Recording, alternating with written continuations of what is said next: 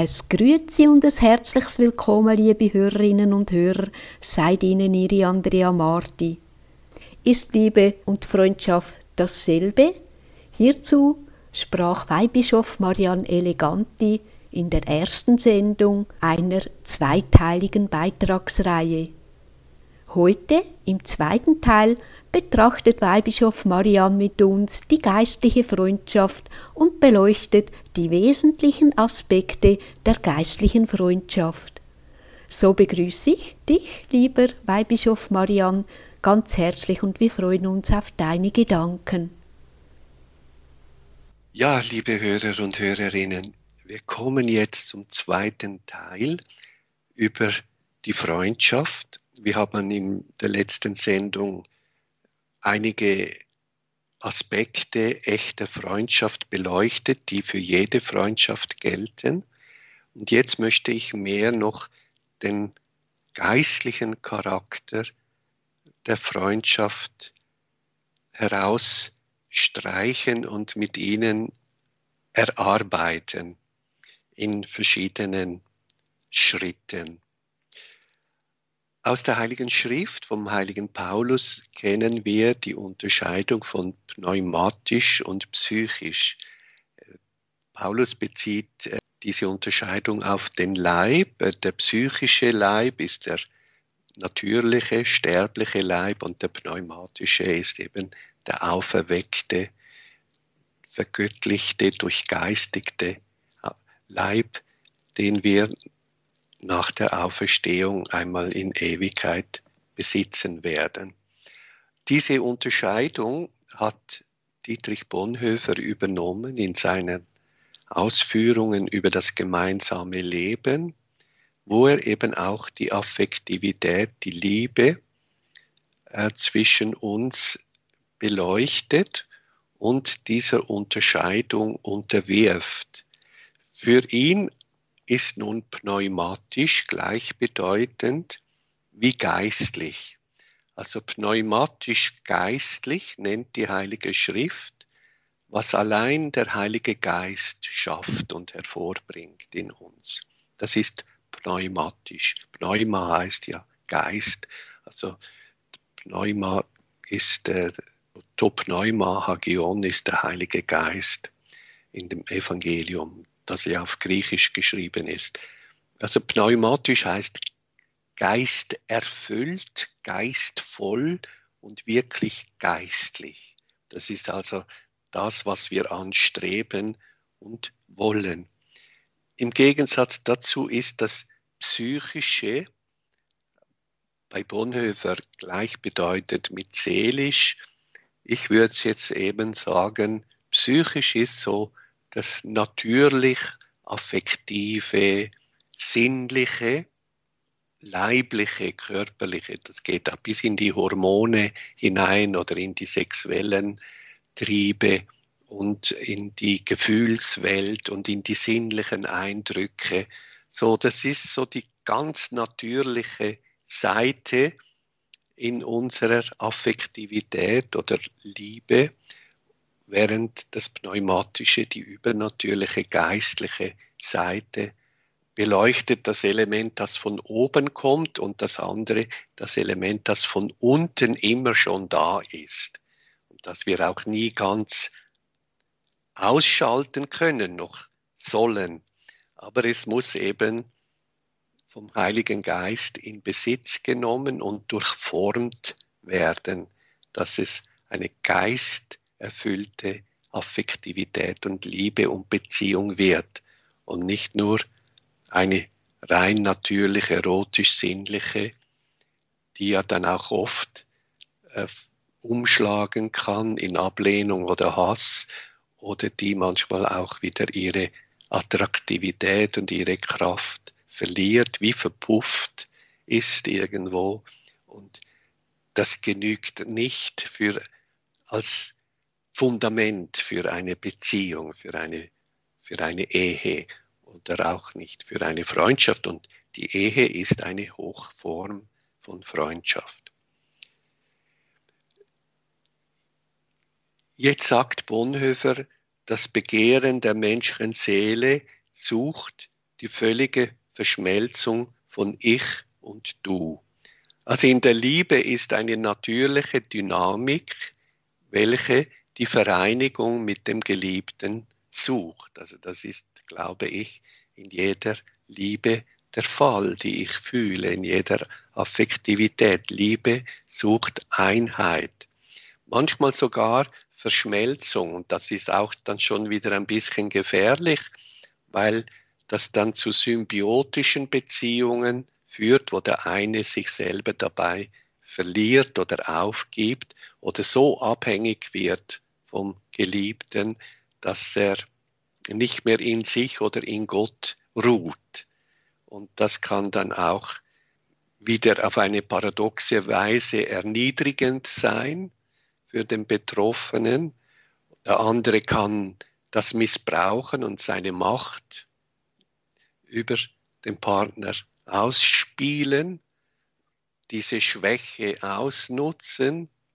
Und das sind dann alles sehr sündige und defizitäre Formen von Beziehung und Freundschaft.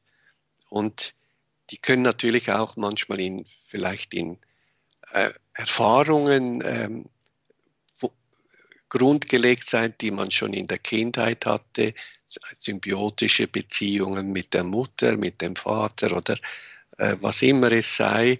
Das muss man ja dann auch reflektieren und erkennen und dann ein bisschen aus diesen infantilen Verhaltensmustern herausfinden, die etwas suchen, was es nicht gibt, eine totale Verschmelzung äh, mit dem Geliebten. Äh, das, äh, so ein Gefühl kann nur vorübergehend sein und man fällt ja immer wieder aus diesem Himmel dann. Es kann nicht dauerhaft sein. Wir sind noch nicht alle in Gott und in der Ewigkeit. Und äh, deshalb kann also dieser Wunsch, dieses Begehren, dieses natürliche Begehren der menschlichen Seele nach Verschmelzung von Ich und Du auch etwas sein, das man in den Griff bekommen muss, das ein bisschen nüchterner werden muss, geisterfüllter, pneumatischer werden muss und nicht so psychisch bleiben darf. Aber das ist natürlich eine Dynamik, die auch in in der Verliebtheit da ist, in der sexuellen Vereinigung erfahren wird und wo sie ins Sündhafte umschlägt, ist es dann irgendwie in der Vergewaltigung oder in der Ausübung der eigenen Macht über den anderen oder dass sich im anderen, im schwächeren Teil, einfach die Bewunderung suche und nur diese Bewunderung haben will und dadurch auch eine Art Symbiose mit dem Fan lebe, aber in einem sehr starken Gefälle, wenn man zum Beispiel die Freundschaft von einem Star mit einem Fan betrachten würde, das ist auch ein Ungleichgewicht und da können auch sehr ungesunde Dynamiken können da im Spiel sein, die gar nicht von Gott sind.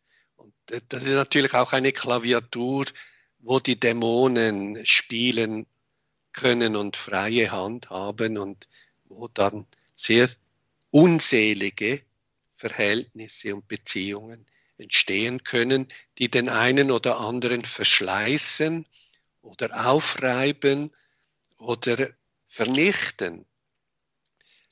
Der leidenschaftliche Eros ist eben bei vielen Menschen die Initialzündung für eine Freundschaft, die dann vielleicht in die Ehe führt.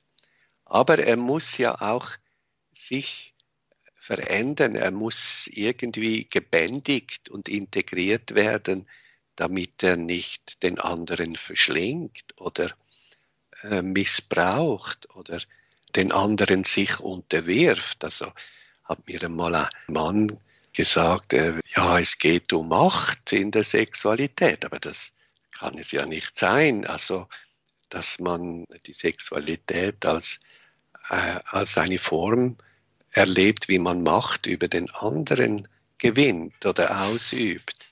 das kann dann auch nicht Liebe sein.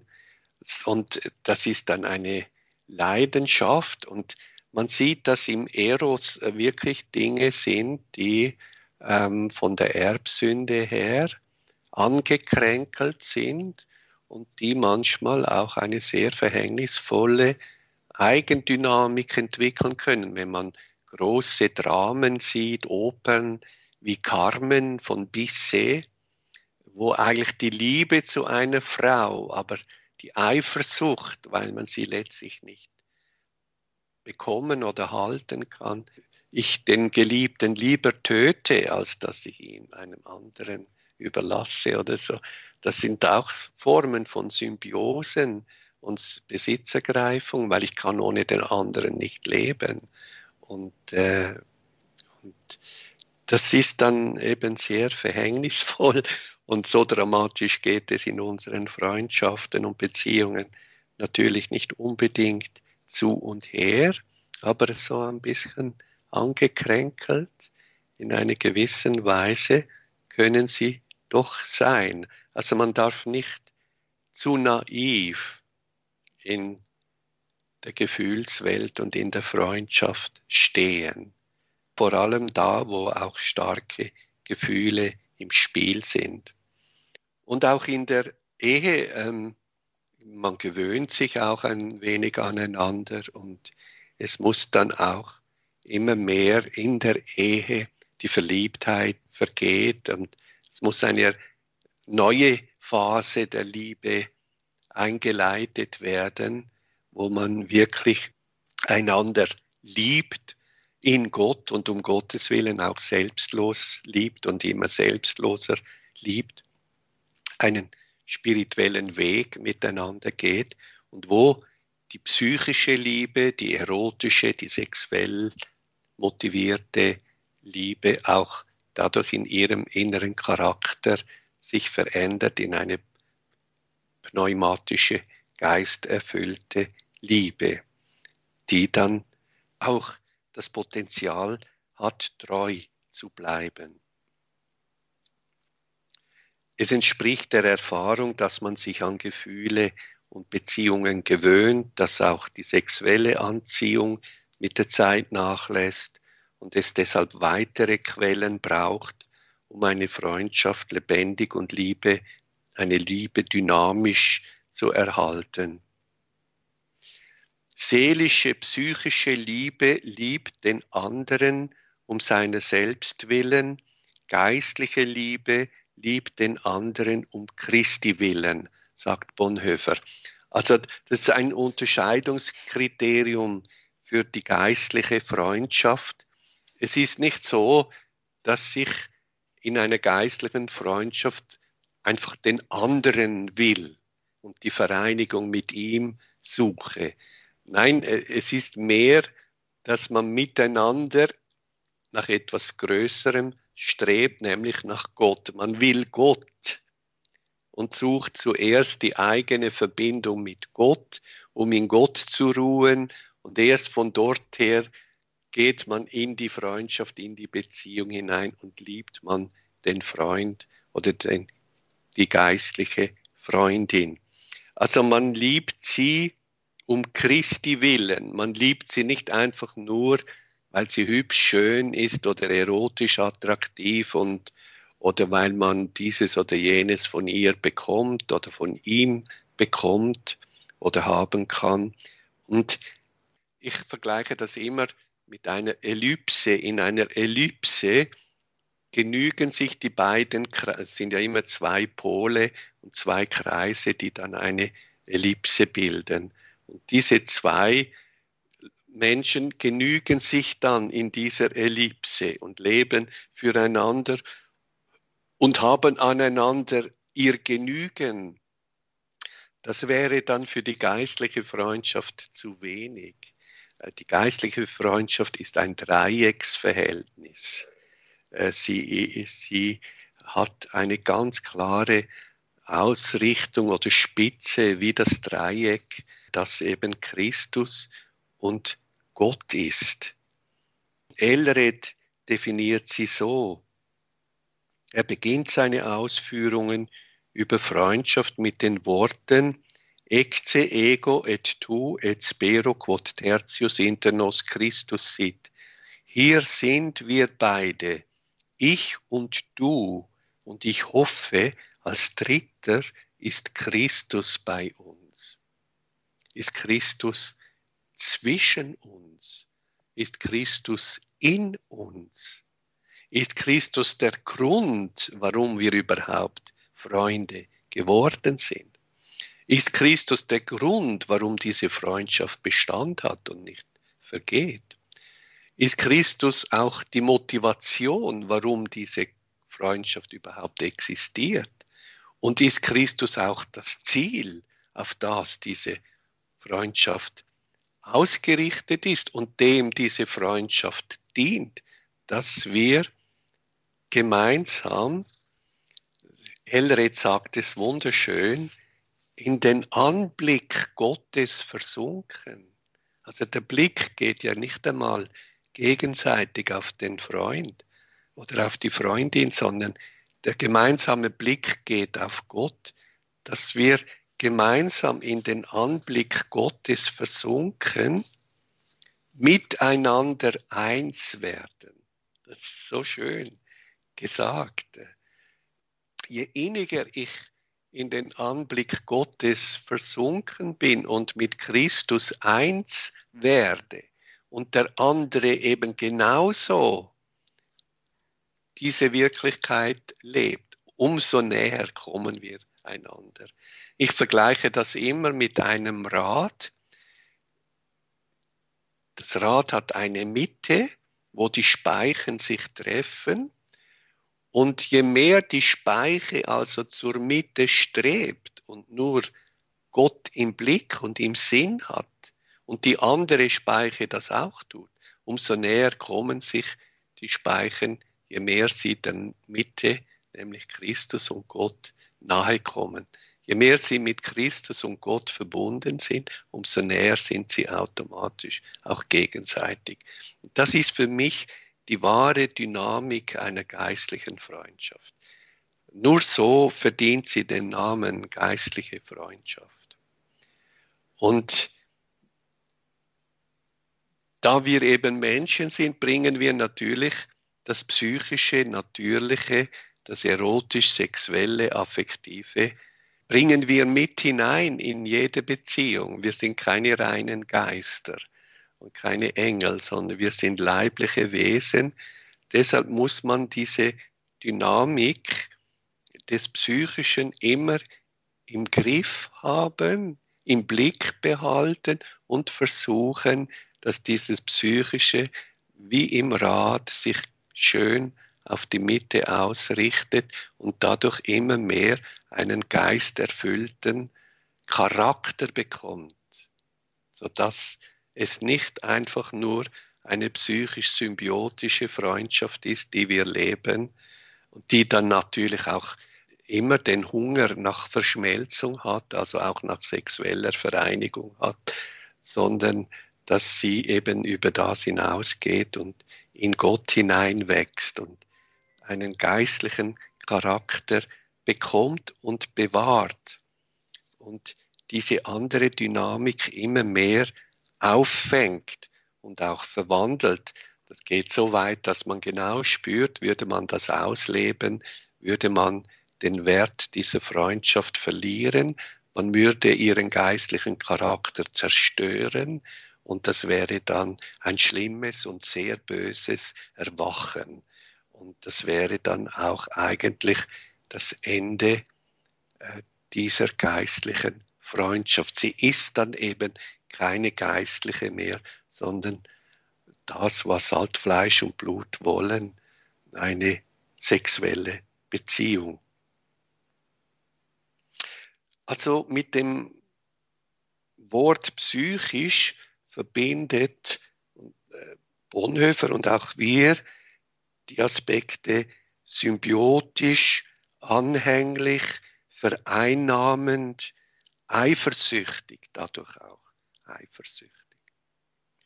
Während mit dem Charakter des pneumatischen, wahrhaft geistlichen oder geisterfüllten es so ist, dass diese Beziehung einem innerlich frei lässt, sodass sich zwei gleich starke, innerlich freie Persönlichkeiten begegnen, die aber nicht im Freund, sondern in Gott ruhen und dort ihre Mitte haben. Diese Tatsache, dass sie in Gott ruhen, gibt ihnen die Freiheit, einander zu begegnen, ohne symbiotisch zu werden. Oder vereinnahmend oder eifersüchtig oder was immer es sei. Die psychische Liebe, die natürliche Liebe, der Eros kann den Feind nicht lieben, sagt Bonhoeffer. Das ist ja auch klar, weil er hat keine Freude und kein Wohlgefallen am Feind. Der Feind hat keine Anziehung für ihn. Die pneumatische Liebe aber kann den Feind lieben, die geisterfüllte Liebe. Das haben wir in der, im ersten Teil der Sendung schon erarbeitet, diesen Unterschied den äh, die Schrift ja auch manchmal mit den beiden Worten Eros und Agape, beides meint Liebe, aber Eros eben mehr die leidenschaftlich, psychisch, sinnlich, affektive, sexuelle Liebe und Anziehung, während Agape die geisterfüllte, selbstlose, christliche Liebe des Wohlwollens äh, bedeutet. Es gehört vielmehr zu ihrer Natur, der geistlichen Liebe, die ein Dreiecksverhältnis ist, dass ihr Fundament nicht das leidenschaftliche Feuer des Eros und das damit verbundene sexuelle Verlangen ist, sondern eine tiefe Übereinstimmung in den Werten, Interessen und Gefühlen, die auf Gott ausgerichtet werden.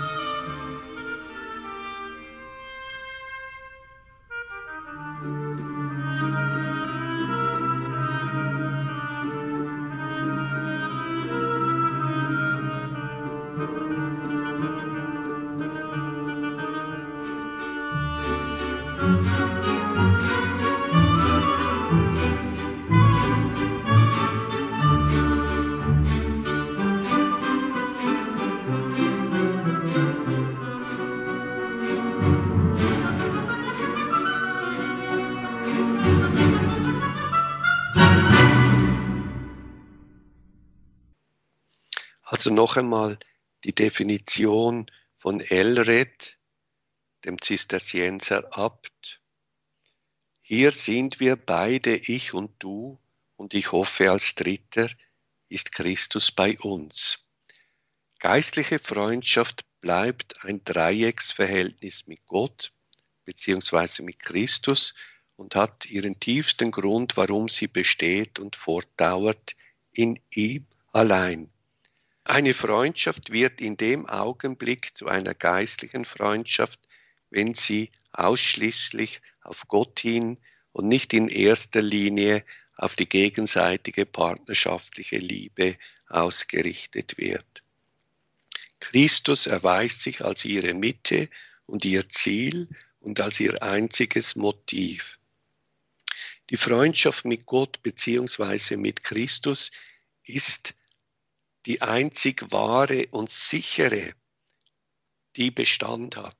Also sie ist das Fundament jeder anderen Liebe und Freundschaft. Das braucht ein sicheres Fundament. Und äh, so ein Fundament kann nur Christus, Gott selber sein und meine Verbindung mit ihm.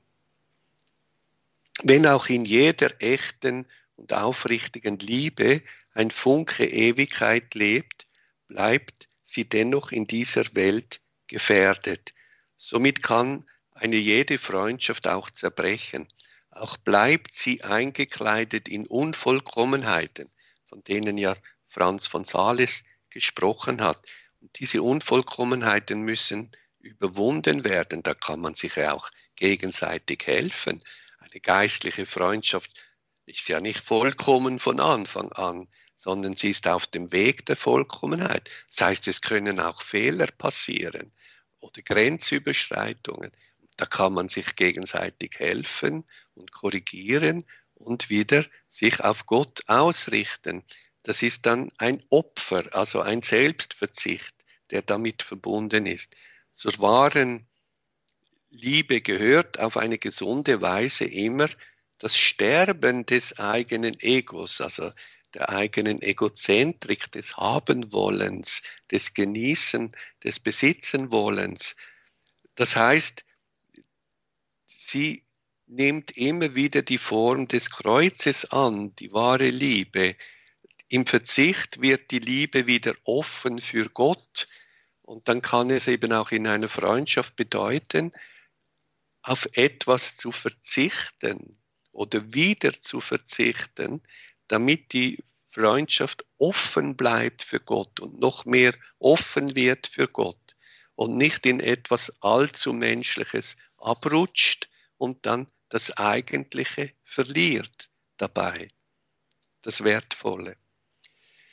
Wie schön ist es auf Erden so zu lieben, wie man im Himmel lieben wird und zu lernen, einander auf dieser Welt so herzlich verbunden zu sein, wie wir es in der anderen ewig sein werden, sagt Franz von Sales. Aber es ist eben ein Lernprozess und eine Freundschaft kann eben eine sehr wertvolle Freundschaft sein, weil man gerade in ihr das lernt zu lieben. Also deshalb sagt Franz von Sales, es, die Vollkommenheit besteht nicht darin, keine Freundschaft zu pflegen, weil man immer Angst hat vor den Gefühlen und vor den Unvollkommenheiten, die da sich einschleichen können. Dann ist man ja auch nicht mehr ganz Mensch und frei. Das spürt man dann auch in der Begegnung, im Händedruck oder in der Form, wie am Menschen einem begegnen, dass sie innerlich nicht frei sind. Aufgrund dieser Befürchtungen und Unvollkommenheiten, denen man lieber aus dem Weg gehen will. Aber dann kann man auch sein Herz verhärten und ein kühler, frostiger Mensch werden oder ein verklemmter, wenn man so will. Also es braucht da auch eine innere Freiheit. Die vollkommen besteht darin, eine gute und heilige Freundschaft zu pflegen. Aber heilig werden heißt fallen, wieder aufstehen, fallen, wieder aufstehen, heißt an den Schwächen arbeiten und miteinander einen Weg gehen, was ja auch die Eheleute sehr gut aus Erfahrung wissen. Und das gehört auch zur Qualität einer geistigen Freundschaft.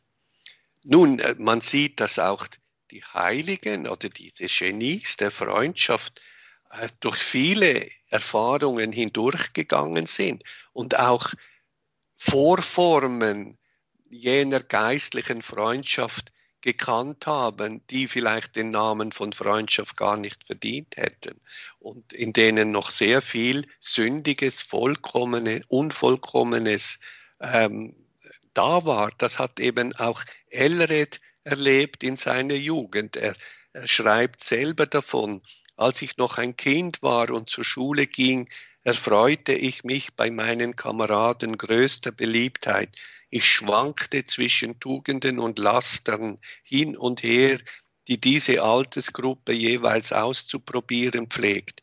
Da überließ ich mich ganz meiner Gefühlswelt und gab mich der Liebe hin. So schien mir nichts köstlicher, nichts seliger und auch heilsamer als geliebt zu werden und zu lieben.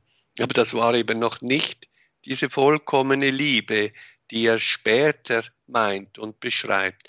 Lange Zeit ließ er sich häufig durch ein Zerrbild derselben täuschen, also ein Zerrbild von Freundschaft. Etwas hat man Freundschaft genannt, was eigentlich nur ein Zerrbild von Freundschaft gewesen ist.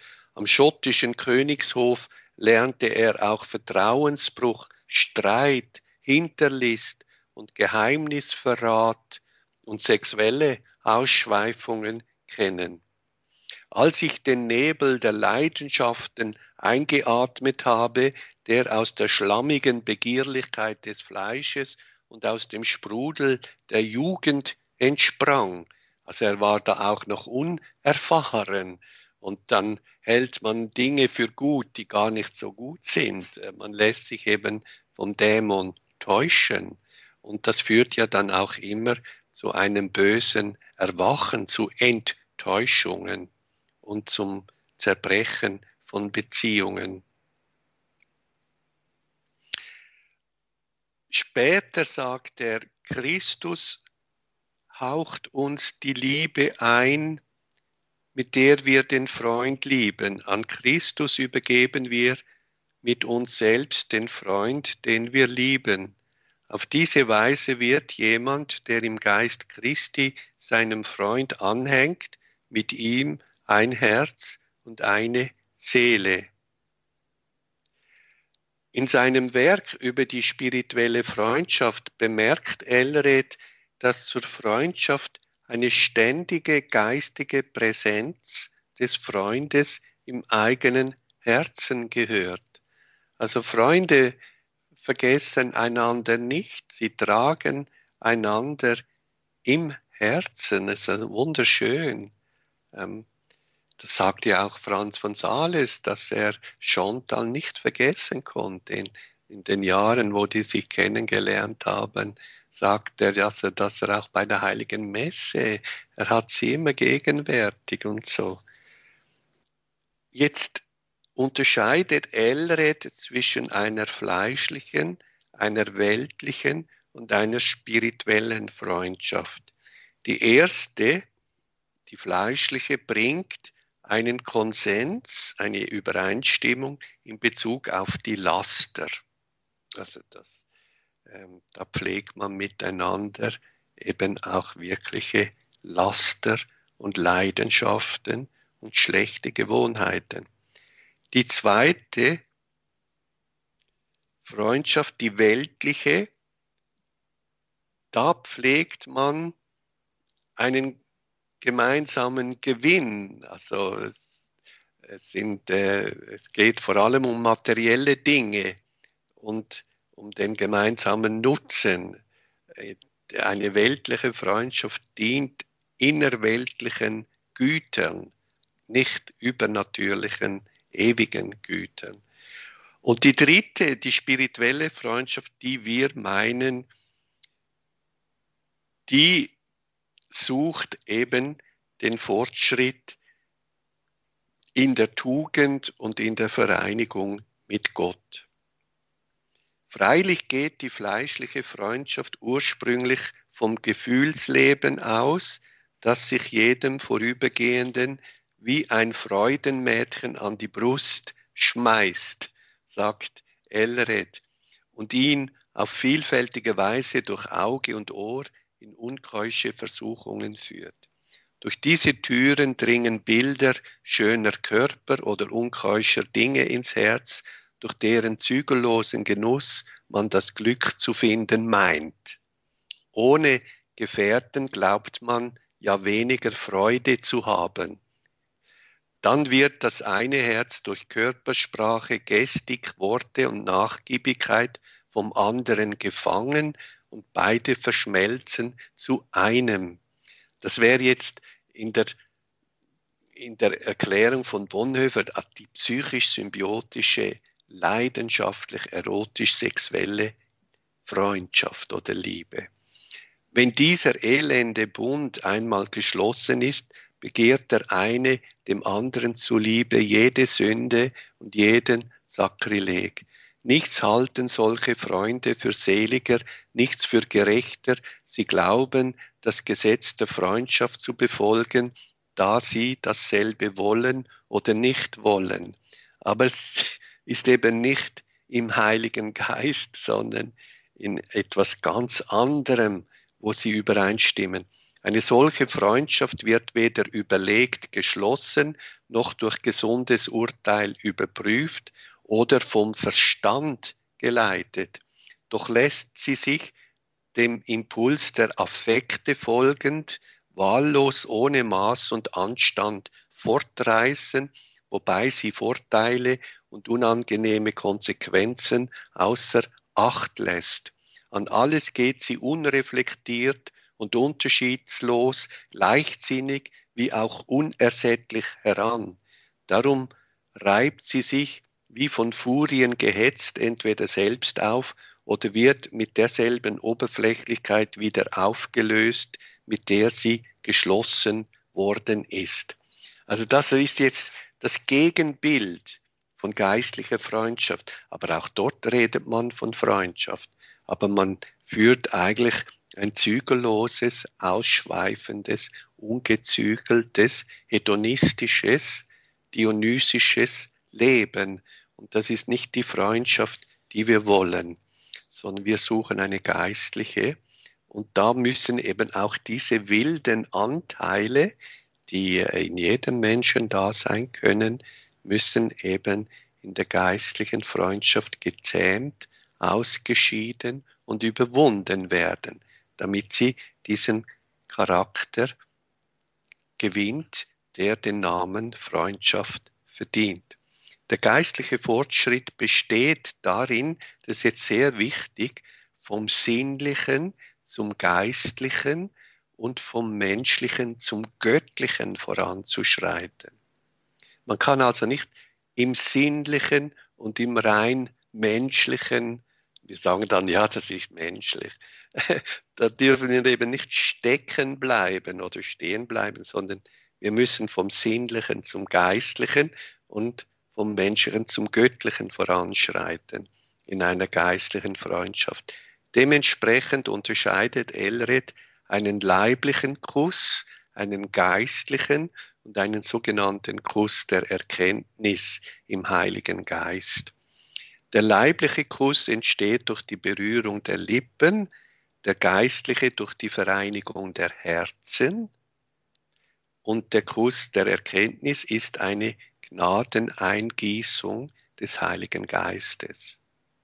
Der ist vom Geist Gottes bewirkt. Aber es ist äh, nur der erste Kuss, äh, den leiblichen Kuss darf man nur aus bestimmten ehrenhaften Gründen anbieten und empfangen, sagt er. Also zum Beispiel der Friedensgruß, der Friedenskuss oder die Begrüßung oder die Verabschiedung. Oder es gibt ja auch im Römerbrief, sagt Paulus, grüßt einander mit heiligem Kuss. Und auch Jesus hat ja äh, da diesen Kuss auch praktiziert, weil Judas ihn durch einen Kuss verrät.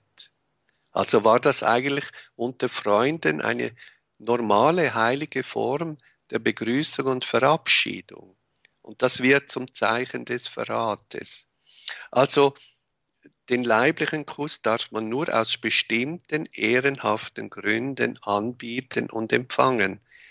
Der geistliche Kuss kommt nach Elred im Gegensatz dazu nicht durch die Berührung des Mundes, sondern durch die Zuneigung des Herzens zustande.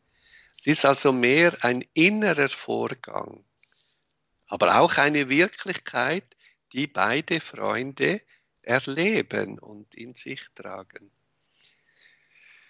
Wenn der dreifaltige Gott in sich selbst liebende Freundschaft ist, das ist interessant, dass Elred die trinitarische Beziehung mit dem Wort Freundschaft beschreibt, sehr originell.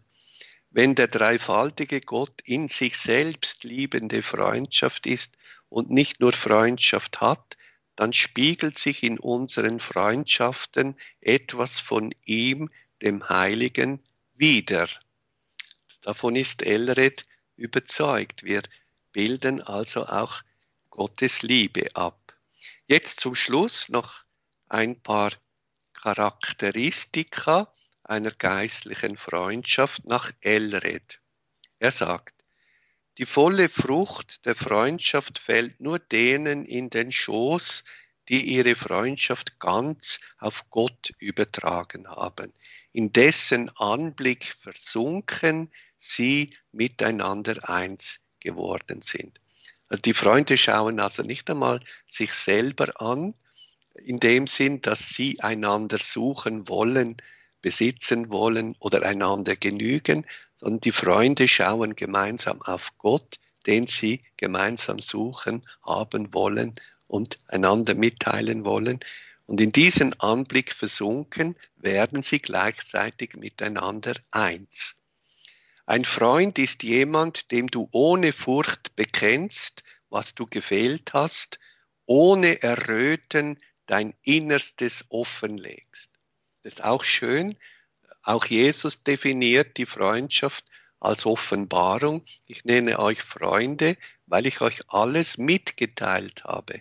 Also weil er sein Innerstes seinen Freunden bloßgelegt und mitgeteilt hat, nämlich seine Beziehung zum Vater. Deshalb nennt er sie Freunde.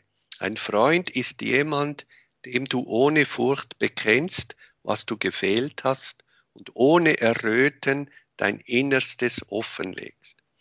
Mein Freund muss eine gegenseitige Liebe, ja mein und sein Herz beschützen, alle Geheimnisse getreulich schweigend behüten, alle Fehler, die ihm nicht verborgen bleiben, ertragen und nach Kräften bessern und fühlen als seine Sache, was des Freundes ist. Also es sind auch eine gegenseitige Liebe, die mein und sein Herz beschützen. Und dann eine diskrete Liebe, die Geheimnisse getreulich und schweigend behüten und nicht anderen offenbaren. Dass man Fehler, die einem nicht verborgen bleiben am Freund, erträgt, aushält und nach Kräften zu bessern sucht, auch eigene. Und dass immer die Sache des Freundes auch meine eigene Sache ist. Dann, Freundschaft hat vier Merkmale. Liebe, Anhänglichkeit, Verlässlichkeit und Vertrautheit. Vertrautheit gehört zur Freundschaft, aber auch Verlässlichkeit und auch eine gewisse Anhänglichkeit. Wichtig sind die Übereinstimmung in allen göttlichen und menschlichen Dingen, ohne die es keine Freundschaft gibt. Und jetzt noch zum Schluss, das Gift für die Freundschaft ist der Argwohn, die Eifersucht, der Argwohn.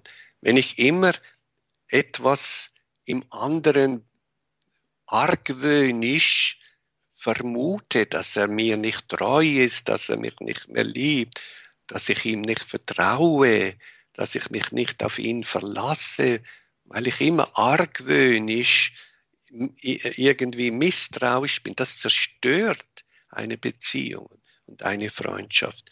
Das Gift für die Freundschaft ist der Argwohn. Über den Freund soll man nie Schlechtes denken, nie Schlechtes glauben und nie solchem Gerede über ihn zustimmen, wenn es einem zu Ohren kommt. Weil man den eigenen Freund geprüft hat und kennt, ist das auch nicht möglich. Das wären also die schönen Dimensionen echter Freundschaft, vor allem dann nicht nur der natürlichen Freundschaft, sondern der geistlichen Freundschaft in Gott, wie wir sie als Ideal anstreben und täglich versuchen darin ein bisschen mehr Fortschritte zu machen. Lieben Dank, lieber Weihbischof Marian, für diese tiefe Betrachtung zur geistlichen Freundschaft. Du hast die verschiedenen Aspekte und auch Schritte in der Entwicklung der geistlichen Freundschaft sehr schön herausgearbeitet. Vor allem immer wieder in Bezug zu Franz von Sales, vom Zisterzienserabt Elred, auch Dietrich Bonhoeffer und natürlich dem Evangelium. Herzlichen Dank, lieber Weihbischof Marian, und dürfen wir um den Segen Gottes bitten, damit wir gestärkt sind und es uns auch gelingt, in unserem Alltag dies Gesagte, dieses Gehörte von heute umzusetzen? Ja, gerne. Der Herr sei mit euch. Und mit deinem Geiste. Es segne euch der dreifaltige Gott, der Vater und der Sohn und der Heilige Geist. Amen. Amen. Die geistliche Freundschaft, der zweite von zwei Beitragsreihen, das war das heutige Thema mit Weihbischof Marian Eleganti. Liebe Hörerinnen und Hörer, mögen Sie und wir alle geistliche Freundschaften mit Ausrichtung auf Gott anstreben und schließlich als Geschenk annehmen. So verabschiede ich mich bei Ihnen allen. Pützi Gott, Ihre Andrea Marti.